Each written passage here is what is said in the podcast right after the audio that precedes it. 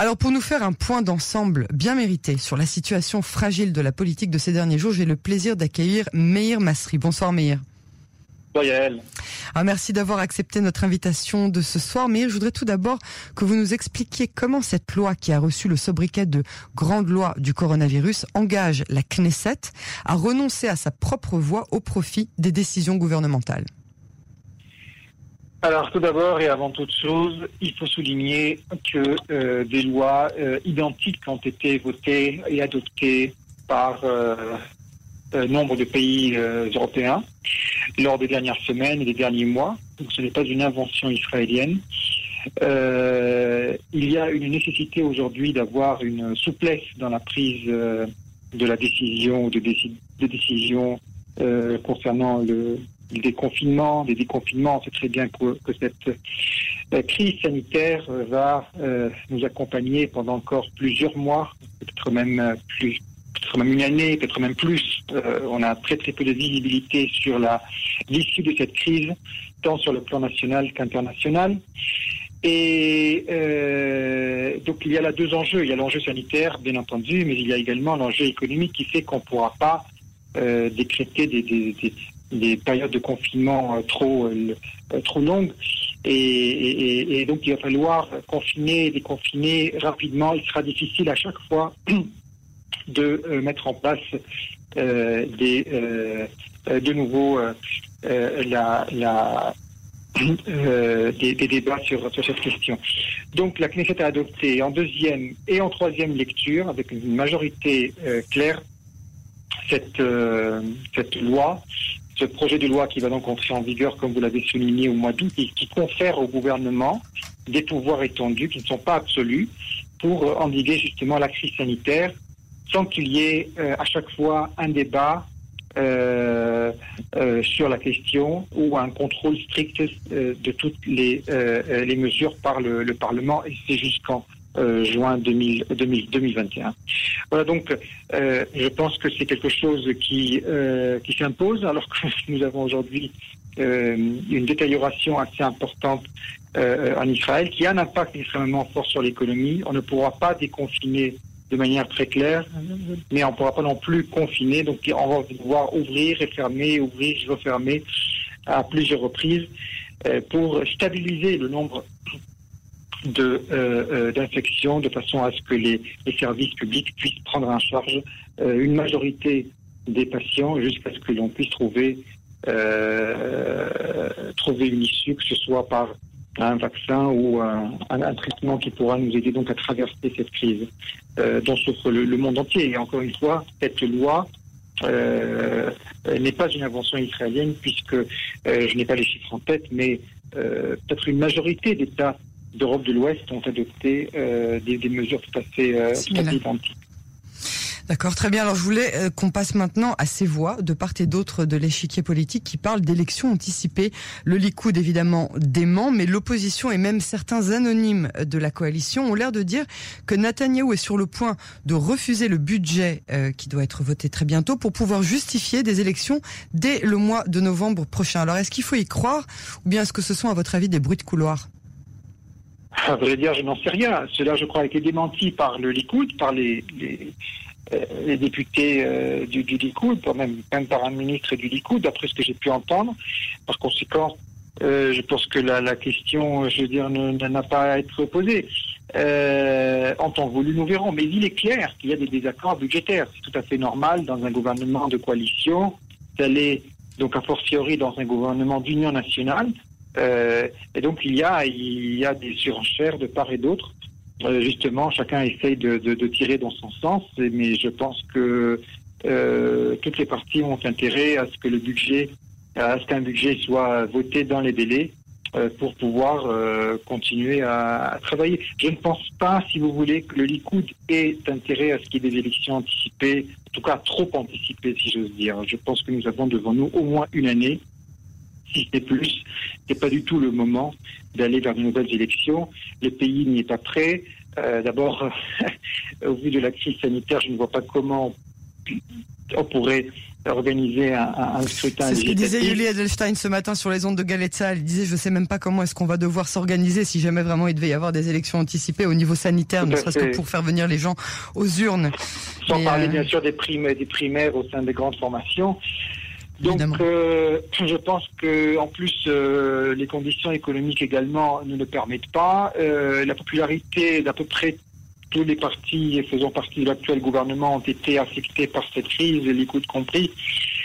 Donc, je ne pense pas du tout que ce soit le moment, et je pense que tout le monde a intérêt à, ce que le gouvernement d'union nationale soit préservé, qui d'ailleurs fonctionne plus ou moins bien. Alors, bien entendu. Mais comment vous pouvez dire ça? Bah, C'est-à-dire que... Comment vous pouvez dire ça? Il ça, ça, ça, n'y a pas un jour qui passe sans qu'il y ait de nouvelles tensions. On en est venu à des, injures il y a quelques semaines au sein même de la Knesset. Mais oui, mais les gens, les gens qui ne sont pas d'accord sont dans le même gouvernement et les gens qui auraient été d'accord avec le gouvernement se trouvent dans l'opposition. Non, non, mais alors ce qui est intéressant, c'est qu'il y a des débats de fond d'abord et que l'on voit, on parlera peut-être de la question du thérapie de conversion. On voit là encore que la, les, les, majorités sont transversales et que on arrive à trouver l'opposition arrive à être soutenue par des gens du gouvernement, le gouvernement également arrive à faire passer des, des, des projets de loi en étant soutenu de l'extérieur par l'opposition. Et je pense que tout cela est positif. Il y a des questions de fond qui sont débattues aujourd'hui. Ce n'est pas facile de traverser une crise aussi importante. Euh, je parle de la crise économique et bien entendu la crise sanitaire et sociale. Et, et, et, et donc qui, qui, a naturellement un écho euh, social. Euh, c'est une crise sans précédent. Hein. En tout cas, la, crise, la crise économique, euh, je veux dire, tout le monde est affecté par cette crise.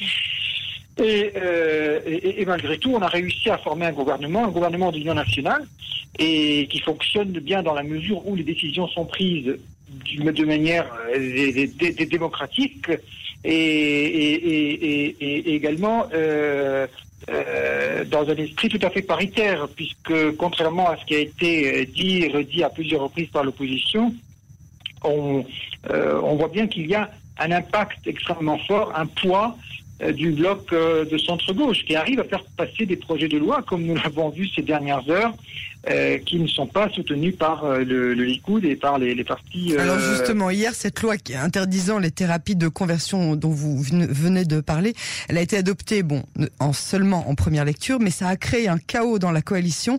Il y a plusieurs personnes, des députés des partis religieux, qui ont juré à Gantz qu'il ne deviendrait jamais premier ministre. Le gouvernement bat de l'aile depuis sa création, alors qu'il s'est précisément formé pour tenter de sauver Israël de la crise euh, sanitaire et économique. Est-ce que vous, vous, pensez vraiment qu'on n'est pas arrivé à un point de non-retour? Non, on n'est pas arrivé à un point de... Alors tout d'abord, il ne faut pas avoir la mémoire courte. Tout cela est, déjà vu. On a déjà vu des gouvernements d'union nationale. Euh, le fait que des partis périphériques euh, s'acharne contre euh, l'une des têtes de l'exécutif, en l'occurrence euh, Benny Gantz, en disant qu'ils vont pas, qu'il va jamais être premier ministre, qu'il ne sera pas soutenu par eux. C'est tout à fait normal. Je veux dire, il y a des questions de fond qui sont débattues, comme je viens de le dire, et donc c'est tout à fait normal que chacun s'exprime en fonction de ses croyances, de ses engagements électoraux euh, et, de la population qu'il représente. Donc je ne vois là rien d'extraordinaire. Et les questions, cette thérapie de conversion, entre guillemets, bien sûr, euh, une, ce sont des pratiques qui sont en train de disparaître euh, du monde libre et qui sont par ailleurs condamnées par les Nations Unies qui les considèrent comme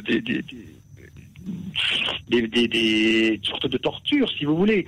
Et, donc, il est tout à fait normal que la question se soit posée en Israël. Je me félicite d'ailleurs que ce projet de loi euh, soit passé. Il a été soutenu par deux députés du Likoud, alors que le Likoud a, pris position contre ce projet de loi, qui passait malgré tout, ce qui démontre clairement hein, du, poids du centre-gauche, qui de, bleu-blanc, du Parti travailliste, qui, sont tous, sauf euh, une marionnette aux, mains, du Likoud, qui ont joué un rôle extrêmement important. On voit que la majorité euh, a été transversale.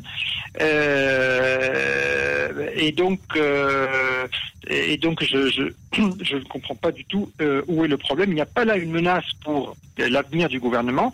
Alors, un gouvernement d'union nationale est par définition un gouvernement éphémère, puisque de toute manière, chacun, chacune des deux parties va vouloir faire campagne.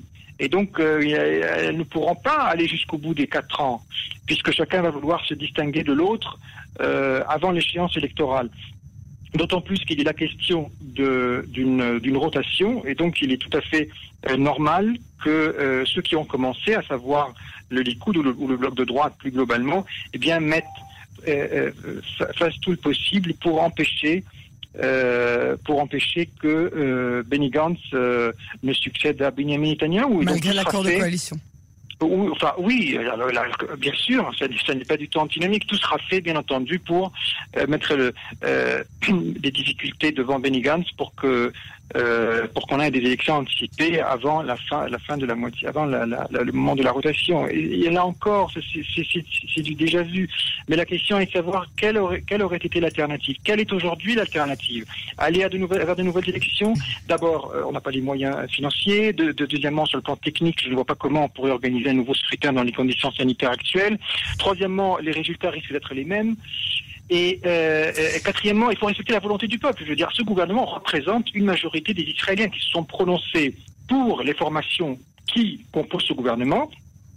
Et puis deuxièmement, euh, également, d'après tous les sondages, une majorité d'Israéliens ont été favorables à euh, la formation d'un gouvernement d'union nationale. Donc à un moment donné, il faut se soumettre, euh, si vous voulez, euh, à, la, à, la, volonté du peuple, et puis faire avec ce qu'on a, et composer avec les, les représentants du peuple. Hein. Ces, partis ne sont pas tombés du ciel. Ces partis représentent l'aspiration la, la, des Israéliens à plusieurs reprises par ailleurs, puisque les résultats ont été plus ou moins similaires à l'issue des trois derniers scrutins législatifs. Et donc il n'y a pas d'autre alternative. je pense que c'est le, parlait justement de, mal. De, de cette volonté du peuple. Je voudrais votre opinion, peut-être même votre pari.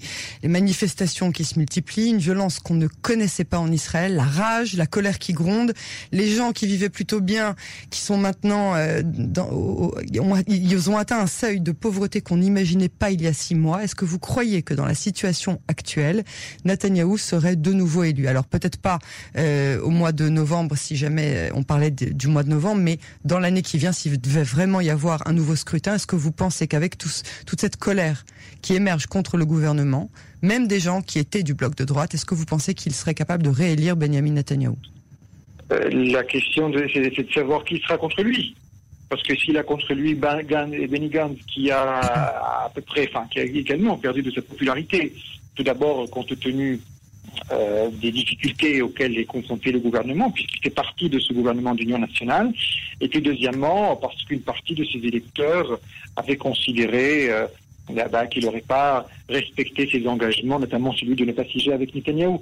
Et donc, euh, sans doute, sans doute, tout, le monde au sein de ce gouvernement a à perdre en organisant de nouvelles élections législatives. Et c'est pour ça que je pense que tout le monde a intérêt à continuer à collaborer pour que pour dépasser cette euh, cette période difficile.